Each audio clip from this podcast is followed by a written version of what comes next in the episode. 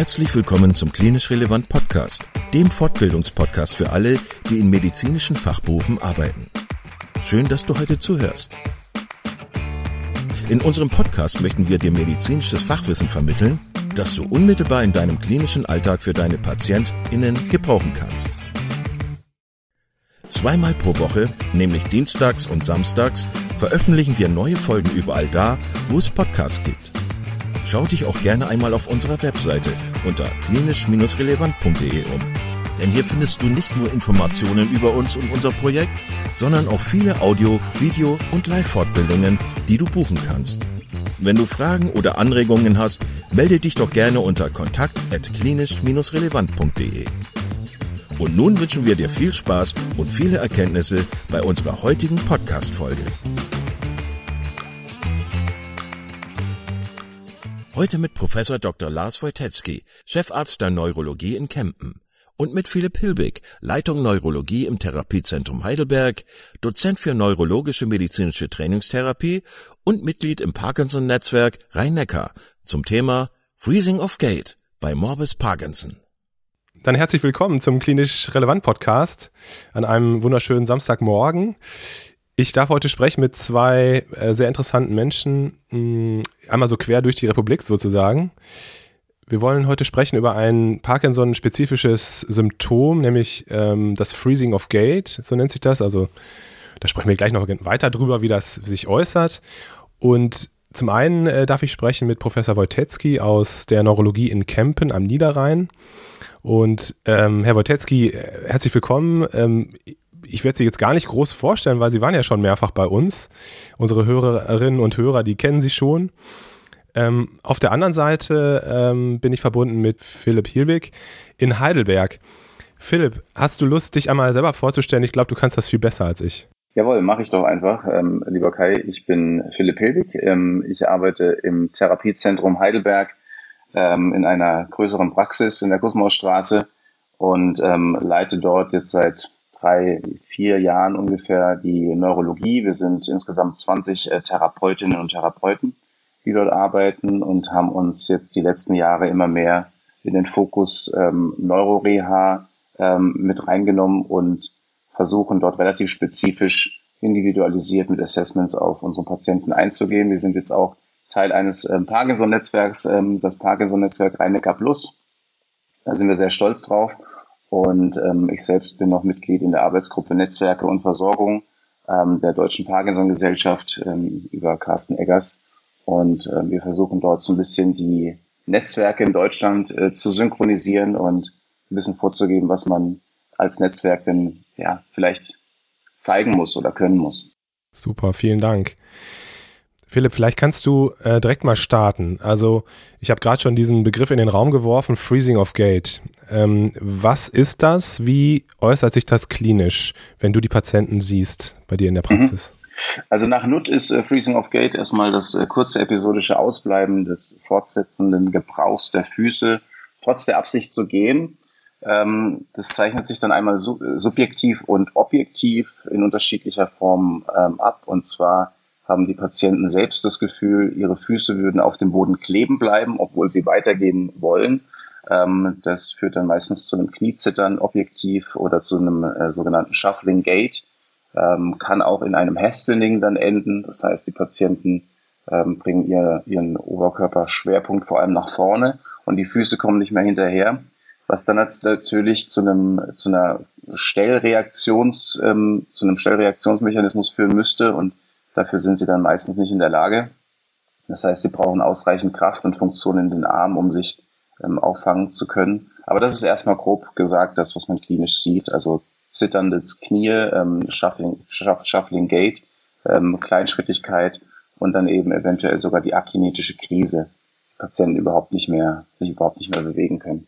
Von welcher Dauer ist das normalerweise? Also ist das nur ein vorübergehender Zustand oder kommen die Leute dann einfach gar nicht mehr von der Stelle?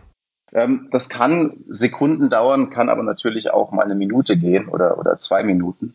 Ähm, das kommt immer darauf an, ob Patienten selbstwirksam genug sind, um zu wissen, wie sie denn da raus können. Und das ist äh, vor allem dann auch die therapeutische Aufgabe, ähm, gewisse Mechanismen zu durchbrechen, vielleicht in unterschiedlichen Ebenen zu denken, den Patienten dann die Möglichkeit zu geben, da schnell wieder rauszugehen. Aber das kann Sekunden bis ähm, dauern bis zu einer Minute. Herr Wojtecki, woher kommt das? Ist das ist das ein Parkinson-spezifisches Problem oder erkennt man das auch bei anderen äh, Bewegungsstörungen zum Beispiel? Und gibt es eine Theorie dazu, was da pathophysiologisch abläuft? Es ist schon sehr typisch für Parkinson, aber da müsste man natürlich erstmal nochmal definieren, was ist jetzt Parkinson, ja?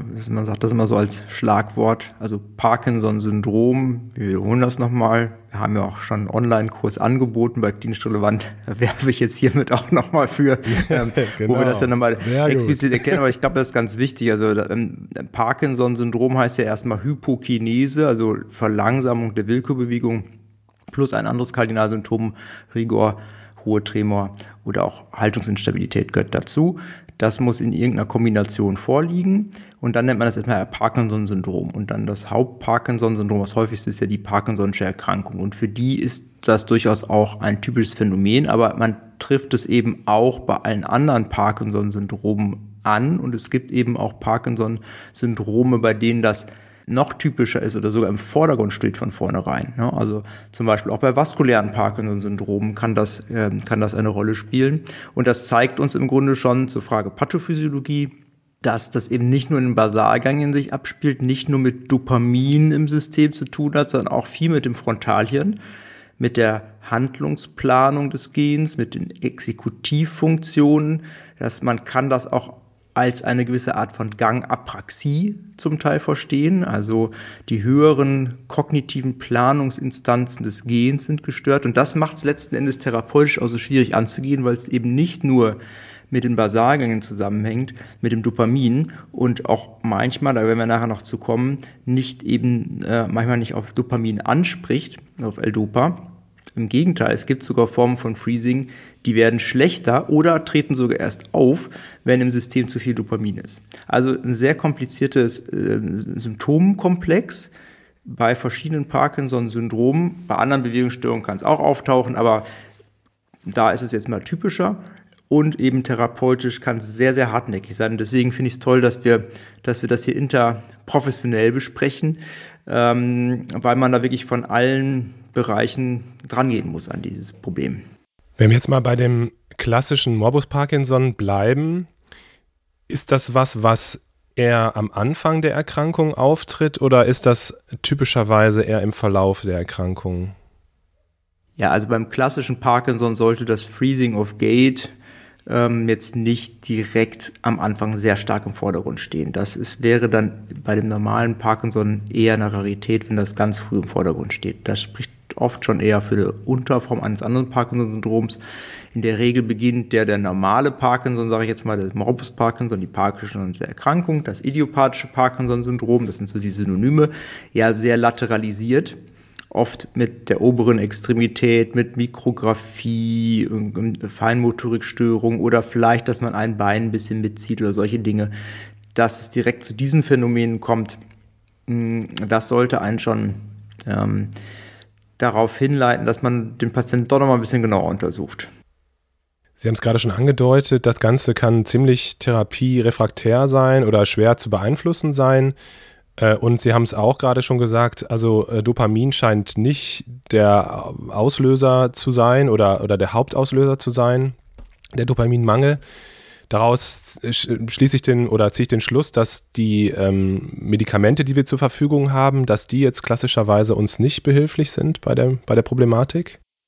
Ja, so äh, äh krass kann man es vielleicht auch nicht sagen. Also man versucht schon, das auch mit ähm, dopaminerger Medikation zu behandeln. Es gibt auch eine gewisse Anzahl von Patienten, bei denen es auch hilft. Ich wollte nur sagen, es ist nicht der ausschließliche Wegmechanismus und es gibt eben Patienten, hm, die, die profitieren nicht ausreichend durch eine dopaminerge Medikation.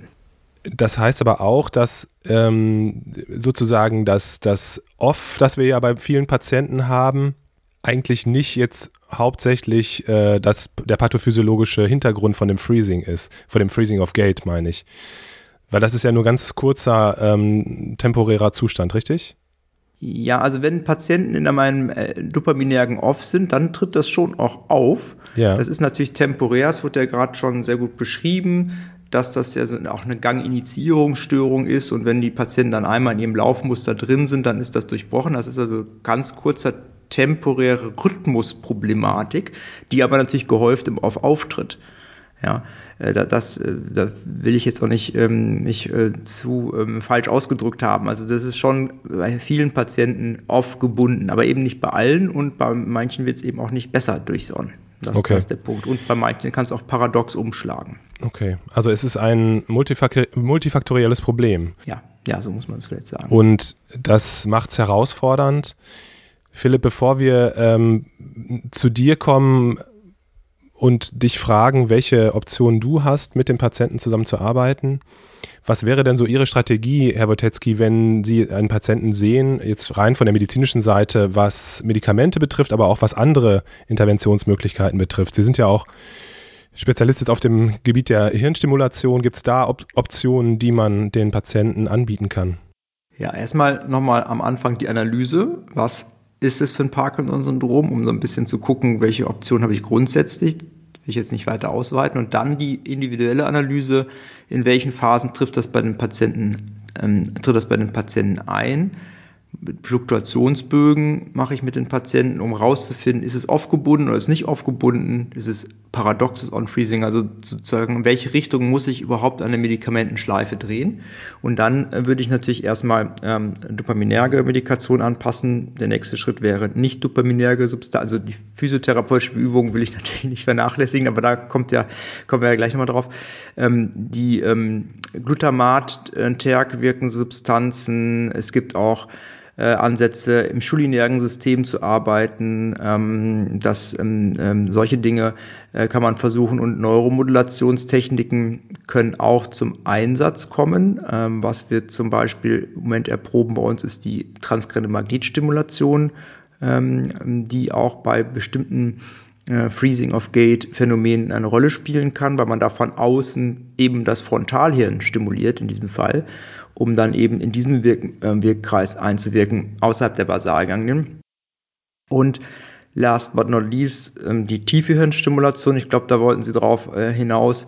Ähm, da wird ja ähm, in der Tiefe des Gehirns Elektroden implantiert und das ist ja ein sehr gängiges Verfahren bei Parkinson, bei Motorfluktuationen. Und man hat lange gesagt, ja, Patienten, die Haltungsinstabilität haben zum Beispiel und auch Freezing sind hartnäckige Patienten, da kann es auch durch die Stimulation verschlechtert werden. Aber interessanterweise haben wir in unserer Early Stim Studie, bei der wir prospektiv verglichen haben, Best Medical Treatment versus tiefe Hirnstimulation bei jüngeren Patienten, äh, tatsächlich gefunden, dass ähm, im Durchschnitt die Freezing of Gate Problematik besser wurde durch die tiefe Hirnstimulation des Nucleus subthalamicus. Also das muss man sehr individuell gucken Nochmal zusammengefasst, was ist die Ursache des Freezing of Gate? Welches Syndrom liegt vor? In welchen Phasen tritt das auf? Ähm, welches Medikamentenregime soll ich deswegen probieren? Bis hin zu Neuromodulationsmethoden, die im Individualfall tatsächlich dann auch ähm, tatsächlich indiziert sein können. Die äh, Arbeit, die Sie gerade ähm, genannt haben, die werden wir in den Show Notes auch verlinken. Die ist sicherlich interessant, da waren Sie auch mit beteiligt.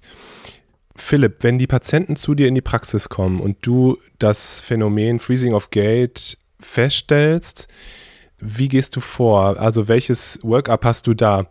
Gerade ähm, hat Herr Wojtecki schon gesprochen von einem Fluktuationsprotokoll. Ähm, was ist so dein, deine Herangehensweise? Ja, Fluktuationsprotokoll ähm, spielt bei uns auch eine Rolle, weil es in den europäischen Leitlinien der Physiotherapie eine Vorgabe gibt bezüglich der Orange Flags. Das heißt, ähm, wir haben mehr oder weniger auch die Aufgabe, auf Fluktuation zu achten und in dem Moment, wenn es zu einer Wearing-off-Phase Beispiel, äh, Beispiel, beispielsweise kommt oder einer Peak-Dose-Dyskinesie ähm, beispielsweise, sollten wir den Neurologen mit integrieren. Ähm, was jetzt aber das Freezing angeht, würden wir erstmal mit Assessments vorgehen. Das heißt, wir haben natürlich den New Freezing of Gate ähm, Fragebogen beispielsweise oder den alten Freezing of Gate Fragebogen ähm, ist ein reiner Prä- und Postvergleich eigentlich. Ähm, Nachteil ist ein bisschen, die Patienten müssen in, im Interview reflektiert genug sein, um sagen zu können, ähm, haben sie denn da und haben sie in der spezifischen Situation tatsächlich auch ihr Freezing und das äh, können sie leider nicht immer. Ähm, An sich aber trotzdem guter Fragebogen, um einfach mal innerhalb von 16 Einheiten, ich sage mal 16 Einheiten oder vier Wochen zu schauen, hat sich denn der Patient auch in dem Bereich verbessert. Und ähm, ein schöner motorischer Test, um nochmal auf diese On- und Off-Phase mit ähm, einzugehen, ist auch der Foursquare Step Test, bei dem man sich anschaut, äh, gibt es einen Unterschied ähm, der motorischen Leistungsfähigkeit, was die Schrittinitialisierung angeht bei Parkinson-Patienten, abhängig von ihrer Phase. Also sind sie besser und schneller in der Off-Phase, äh, Quatsch, in der On-Phase als in der Off-Phase. Und ähm, das ist ein, ein Kreuz, dem, das man auf den, auf den Boden legt und die Patienten dann einmal mit rechts und einmal mit links in unterschiedliche Quadrate steigen lässt. Und wenn es da einen Unterschied gibt von mehr als zwei Sekunden, und da ist er wirklich relativ valide auch, äh, dieser Test, dann ist die Wahrscheinlichkeit hoch, dass die Off-Phase einen, einen Einfluss hat. Und wenn das dann wiederum korreliert mit dem motorischen Teil des UPDRS und dem Freezing of Gate Fragebogen, dann sind wir uns ziemlich sicher, dass wir Freezing sehen, aber wir sehen es natürlich auch einfach an den vorhin schon klinisch, äh, äh, klinischen Merkmalen. Also es ist ein relativ einfach und, und leicht zu entdeckendes ähm, Phänomen, zumindest für den Physiotherapeuten oder Physiotherapeutin. Und dann geht's ähm, weiter zur, zur Therapie. Das heißt, wir machen External Cue-Verfahren. Ähm, wir schauen, dass wir verbal, akustisch durch ein Metronom beispielsweise, ähm, aber auch eben taktil durch das Führen eventuell oder visuell durch eine Koordinationsleiter, durch äh, Laserpointer auf dem Boden ähm, oder durch das Laufband mit unterschiedlichen Markierungen den Patienten eine Struktur vorgeben. Treppensteigen ist auch eine gute Möglichkeit weil klare Strukturen für die ähm, Initialisierung von den Bewegungen der Beine ähm, einfacher sind für Parkinson-Patienten. Und das ist beim, beim Freezing of Gate eben auch so. Ganz interessante Studie vielleicht noch kurz ähm, von Silva Batista aus Brasilien von 2020. Die haben ein ATI-Programm angewandt. Das ist das Adapted Resistance Training with Instability. Ähm, da trainieren Freezer auf instabilen Unterlagen in Kombination mit einem Krafttraining, also Oberarmtraining beispielsweise oder Schulterpresse ähm, oder Reverse Butterfly, heißt aus, dem Vorge aus der vorgebeugten Haltung werden Kurzhanteln nach hinten gezogen. Und äh, da hat man tatsächlich gesehen, dass die, dass die Anpassungsfähigkeit an posturale Einstellungen gemessen an dem ähm, Leg Lifting Task, also einfach dem Bein anheben und wieder hinstellen, dass die wesentlich besser geworden sind und ähm, auch die Freezing-Episoden reduziert worden sind. Also ein ganz spannendes Ergebnis eigentlich. War auch eine relativ große Gruppe, eine, eine gute Kontrollgruppe, die herkömmliche motorische Reha gemacht hat und haben gesehen, dass dieses ADI-Programm, also Dual Task im Endeffekt, ähm, einen guten Einfluss hatte. Und ansonsten schauen wir uns auch die Queue-Qualität an. Das heißt, ähm, ist es ein aktionsrelevanter Queue, den wir anwenden können oder eher ein eigendynamischer Queue mit einem Metronom beispielsweise. Und da gibt es auch ähm, von Young 2016 eine Studie, die zeigt, dass aktionsrelevante Cues, das heißt Schlüsselreize von außen, die direkt mit der Bewegung der Patienten zu tun haben, wahrscheinlich besser wirken für die Gangkontinuität als ähm, wenn das ein eigendynamischer Cue ist, wie ein Metronom beispielsweise. Also eventuell hat da die Cue-Kontinuität, also die Dauer des Cues einen Einfluss und eben ähm, ob die Bewegung direkt in Zusammenhang gebracht werden kann äh, mit einem Geräusch, was zum Beispiel bedeuten würde, gehen auf Kies kann besser wirken als gehen auf dem Boden und dazu dann einfach ein Metronom dazu bringen. Genau. Das heißt, ihr erarbeitet mit den Patienten einen Cue, also einen Stimulus, einen externen Stimulus, der taktil sein kann, der optischer Natur sein kann oder akustischer Natur sein kann. Und ähm, der soll bewirken, dass die Initiation, oh, das Wort ist furchtbar. Alles gut. Die Initiierung. Ich habe auch Probleme die Initiierung, damit. die, die Initiierung. Ist auch Exekutivfunktion jetzt im Frontalhirn gewesen in dem genau. Timing. Das ist ja. gerade. Das ist vielleicht einfacher. ja, aber um in dem, in dem Sprech äh, zu, zu bleiben, um die Initiierung der Bewegung ähm, zu ermöglichen, um die zu, ähm, um die zu stimulieren oder um die möglich zu machen, wenn, wenn man das so sagt. Kannst du das nochmal konkret beschreiben, wie das dann so, wie das dann so aussieht? Also für diejenigen, die das noch nie gehört oder gesehen haben? Ähm, Im Endeffekt geht es ganz einfach. Also entweder man klatscht beispielsweise ähm, und gibt dem Patienten einen Cue über ähm, über die Akustik vor. In, das macht der Therapeut. Sollen, die, Das macht der Therapeut beispielsweise ja. und sagt ähm, verbal nochmal zusätzlich, rollen Sie von der Ferse nach vorne ab. Das ist auch häufig eine Schwierigkeit für Patienten mit Parkinson. Die rollen eher vom Mittelfuß, manchmal sogar erst ähm, auf, dem, auf dem großen Zeh nach vorne ab und das ähm, ist natürlich gefährlich, die stürzen nach vorne. Ähm, es gibt allerdings keinen wirklich besten Cue. Also da gibt es auch ähm, Meta-Analysen von Harrison beispielsweise, die zeigen, dass es keinen wirklich besten Cue gibt. Für alle Patienten, es wäre schön, wenn es dieses, diese goldene Kuh der Cues geben würde. Die gibt es wahrscheinlich nicht. Das heißt, es ist ein sehr individualisierter Vorgang, bei dem man erstmal schauen muss, hat der Patient vielleicht eher ein Rhythmusgefühl oder ähm, reagiert er eher auf, auf, ähm, auf die visuellen Komponenten? Ähm, ist er vielleicht jemand, der, der vielleicht Kontakt braucht? Das heißt, der Patient kriegt durch den Therapeuten eben ähm, vielleicht den Fuß nach vorne gesetzt, wobei das ähm, meistens nicht so gut hilft, muss man sagen. Es gibt wenig Fälle, in denen das der Fall ist. Ähm, es kann sein, dass beispielsweise, was ich jetzt häufig mache mit Patienten, ähm, die da gut drauf reagieren, um diese Exekutivfunktion eben besser auszuführen, das Bein nach vorne zu bringen, in die Schwungbeinphase ist.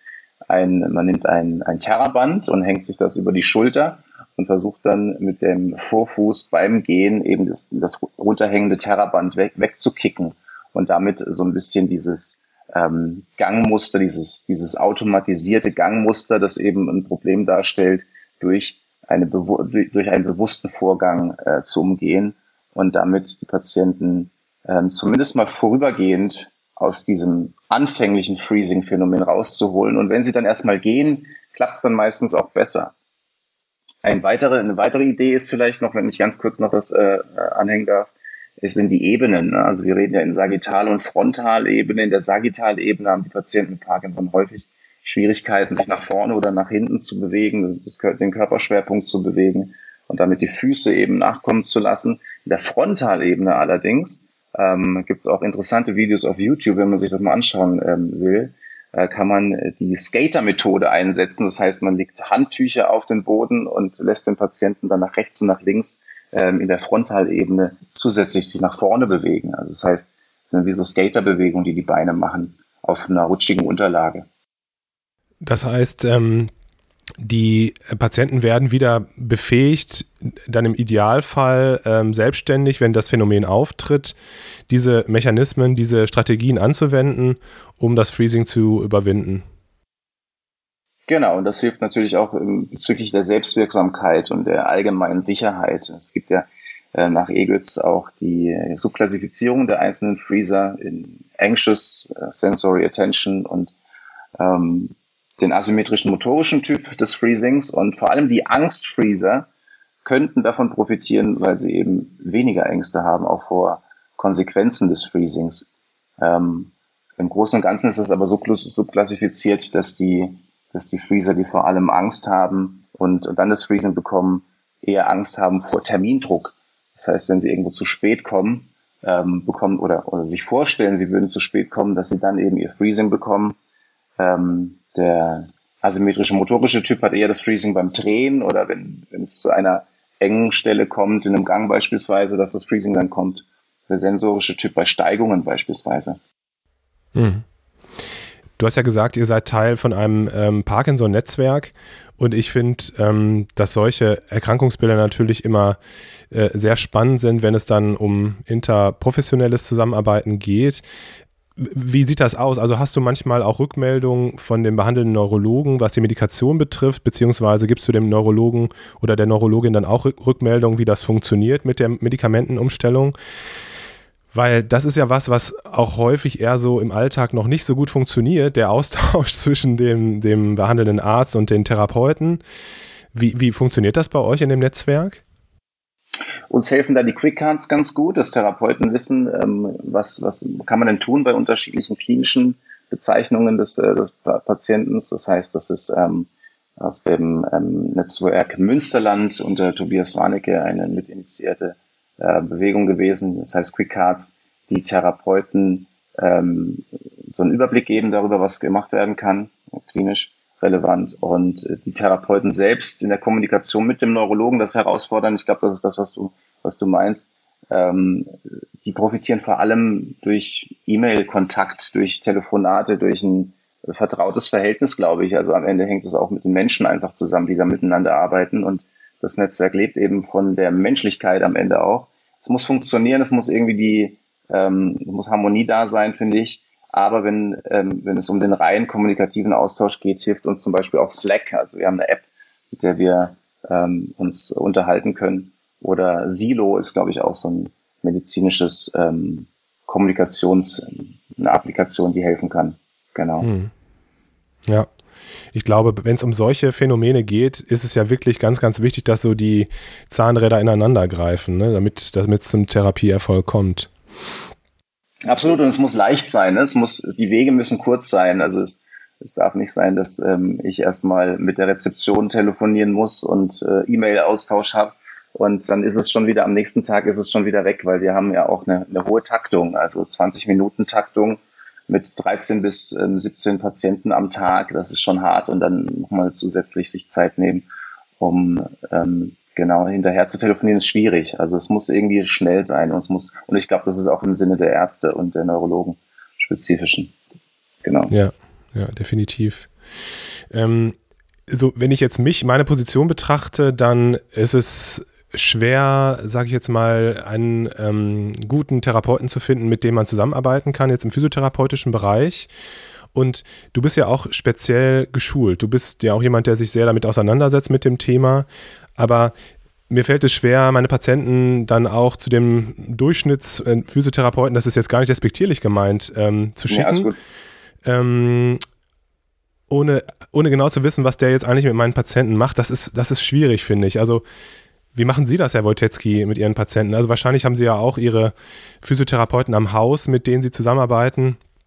Aber also mir fällt das so als in meinem niedergelassenen Bereich fällt mir das sehr schwer. Ja, es ist ein großes Problem, die Kommunikation. Auch, ähm, das Berichtswesen ist ja auch ähm, nicht immer bidirektional, ähm, dass man da auch eine Information bekommt, was da gemacht wird, muss man auch ganz offen sagen.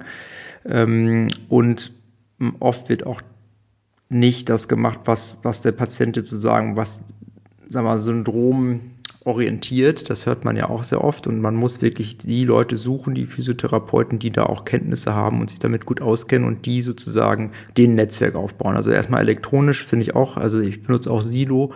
Und dann haben wir als Strategie jetzt bei uns einfach gemacht, dass wir einfach im Aufbau unseres Neurozentrums einfach auch eine ambulante Versorgungsstruktur mit ans Zentrum jetzt angebunden haben, sodass wir jetzt äh, zumindest für uns sagen können, dass zum Teil die gleichen Therapeuten, die in der Klinik den Patienten behandeln, dann auch die ambulante Weiterversorgung machen können. Dass wir sozusagen, wir haben ein ähm, großes Praxiskonzept, wo die mit gleichen Mitarbeiter dann auch im Haus die ähm, äh, Leute mit betreuen als, als Kooperationspartner. Ähm, aber das ist ein natürlich ein Thema, da können wir nochmal einen extra Podcast über machen, wie man Vernetzung auch zwischen Klinik und niedergelassenen Ärzten, zwischen niedergelassenen Ärzten, zwischen Kliniken. Ich meine, diese Netzwerkbildung ist eine tolle Sache und da muss man unbedingt in Zukunft weiter daran arbeiten. Das ist, ähm, das ist wichtig. Darf ich noch, darf ich ein, zwei Punkte noch loswerden oder fragen?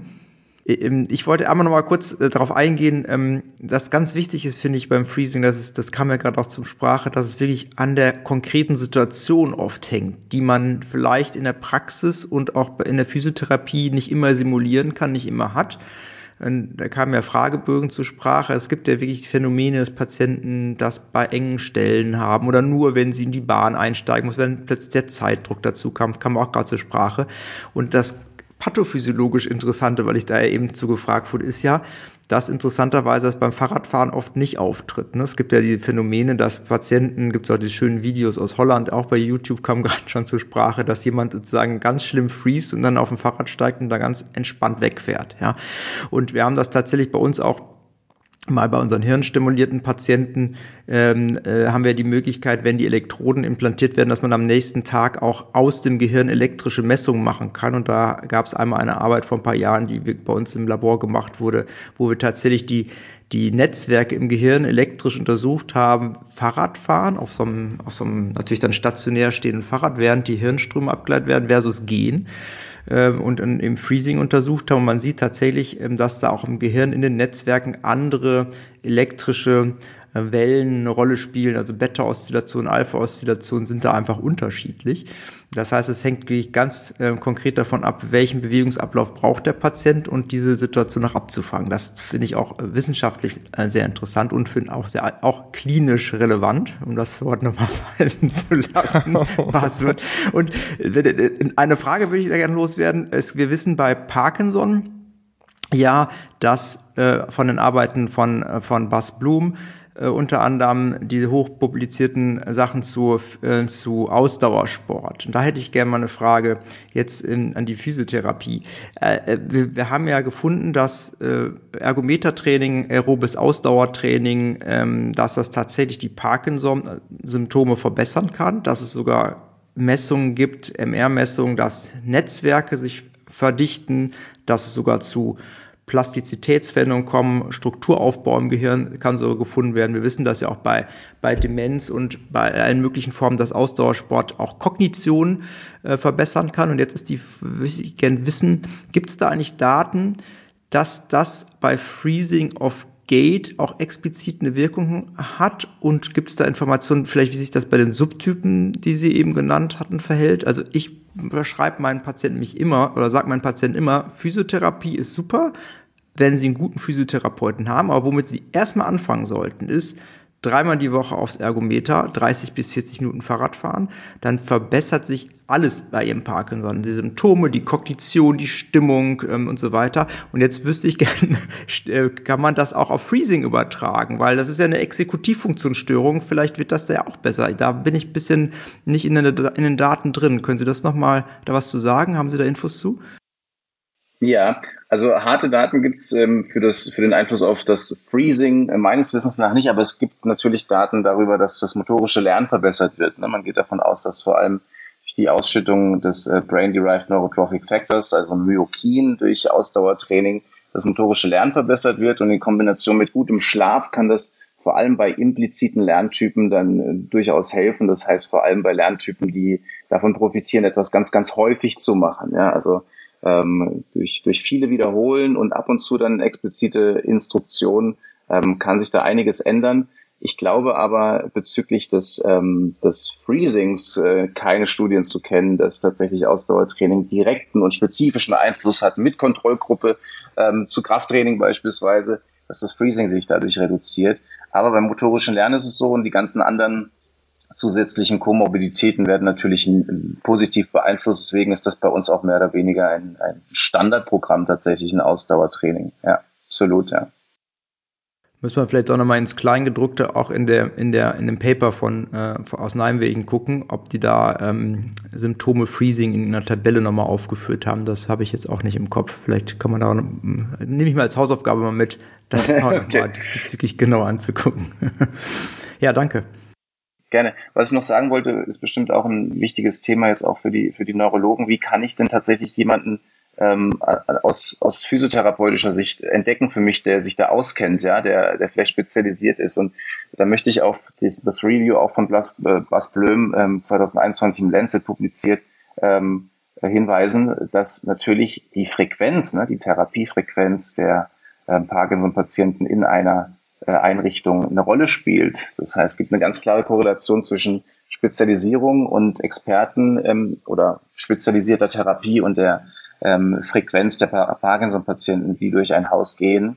Und da sind wir ungefähr bei 30 Parkinson-Patienten im Durchschnitt, die durch eine Praxis gegangen sein sollten. Meistens sind es dann eben auch Physiotherapiepraxen, die ähm, sagen, LSVD Big spielt bei ihnen eine große Rolle, Lee Silverman Voice Treatment, das kennt auch jeder Neurologe, weil es einfach in den S3-Leitlinien damit äh, drin ist. Ähm, es gibt aber auch andere Konzepte, wobei Konzepte natürlich auch immer so ein harter Begriff ist. Wir wollen keine Konzeptbrille aufziehen, aber prinzipienorientiert arbeiten im, im Sinne der Neuroplastizität. Und ich glaube, wenn ähm, Neuroplastizität, LSVD-Big und ein paar Parkinson-Patienten schon mal durch eine Physiotherapiepraxis durchgelaufen sind, dann können Sie sich relativ sicher sein, dass das äh, gut gemacht wird. Ähm, Klangschalentherapie wollen wir natürlich nicht hören, wollen auch keine Massage hören. Und ich glaube, dann sind wir auf der richtigen Seite. Aktive Therapie, das muss jedem Physiotherapeuten klar sein. Ähm, und da kann ich nochmal empfehlen, über Physiomed Science werden wir in dem Bereich auch nochmal eine Fortbildung anbieten. NeuroWH 2.0, wer da Interesse hat, der kann sich gerne dort melden. Und ähm, wir werden uns gemeinsam da ähm, voranbringen. Genau, wollte ich noch kurz sagen. Auch das werden wir verlinken, Philipp. Ich finde es spannend, weil wir haben uns hier gerade über ein sehr ähm, kleines Detail über, äh, unterhalten, das beim Parkinson auftritt. Jetzt ist die Parkinson, äh, Parkinson'sche Erkrankung an sich und auch Parkinson-Syndrome sind eine häufige äh, Geschichte, aber ich glaube, es zeigt einfach, wenn wir jetzt auch über Vernetzung und Netzwerkbildung sprechen, wie groß äh, da eigentlich der, der Bedarf ist, dass man sich, dass man sich zusammentut, dass man sich spezialisiert, dass man sich austauscht. Ich fand es sehr, sehr spannend, mit Ihnen, äh, mit dir zu sprechen, Philipp. Ähm, ganz am Schluss, Herr Wojtecki, Sie haben jetzt auch einen Podcast und darauf wollte ich noch darauf hinweisen, jetzt am Schluss. Der heißt Planvoll und Neurotisch und den finde ich super und ich wollte fragen, ob Sie noch mal kurz was dazu sagen wollen. Ähm, genau, um das ein bisschen anzuteasern. Ach, das freut mich sehr, ja. Ja, ich äh, bin ja erstmal begeistert von Ihrer Arbeit und da war da, ähm, bin da ein Gast gewesen, ja, jetzt schon mehrfach und ähm, möchte ähm, das auch gar nicht so hochprofessionell aufziehen, wie Sie das machen. Ähm, aber ähm, ich habe einen Freund und Kollegen aus alten Düsseldorfer Zeiten, äh, Professor Martin Südmeier, der leitet die Neurologie am Ernst von Bergmann Klinikum in Potsdam und ich. Ähm, wir haben einfach die Erfahrung gemacht, dass wenn wir auf Kongressen mal so Pro-Contra-Sessions zusammen moderiert haben, dass wir uns da mal ganz gut die Bälle zugespielt haben. Das ganz lebhaft gemacht haben und wir haben auch verschiedene Charaktere. Das soll in dem Namen des, des Podcasts auch so ein bisschen rüberkommen. Äh, wer da jetzt planvoll und wer neurotisch ist, das kann jeder sich selber überlegen. Und ähm, wir haben auf jeden Fall überlegt, dass wir einmal im Monat äh, so ein bisschen unsere äh, klinischen Highlights ähm, des Monats vorstellen, ein wissenschaftliches Highlight-Paper vorstellen ähm, und vielleicht auch mal eine Buchvorstellung, ab und zu auch mal eine Sonderfolge mit einem Gast machen. Und das Thema ist eben Neurologie Neurowissenschaften äh, querbeet. Und ja, wer da mal reinhören möchte, ist gerne eingeladen und äh, Feedback haben, haben wir natürlich auch gerne von Hörern.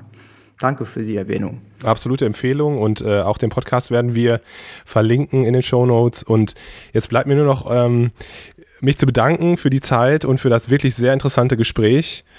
Ähm, hat mir großen Spaß gemacht und ähm, ja, ich hoffe, wir sprechen uns in einer anderen Konstellation wieder.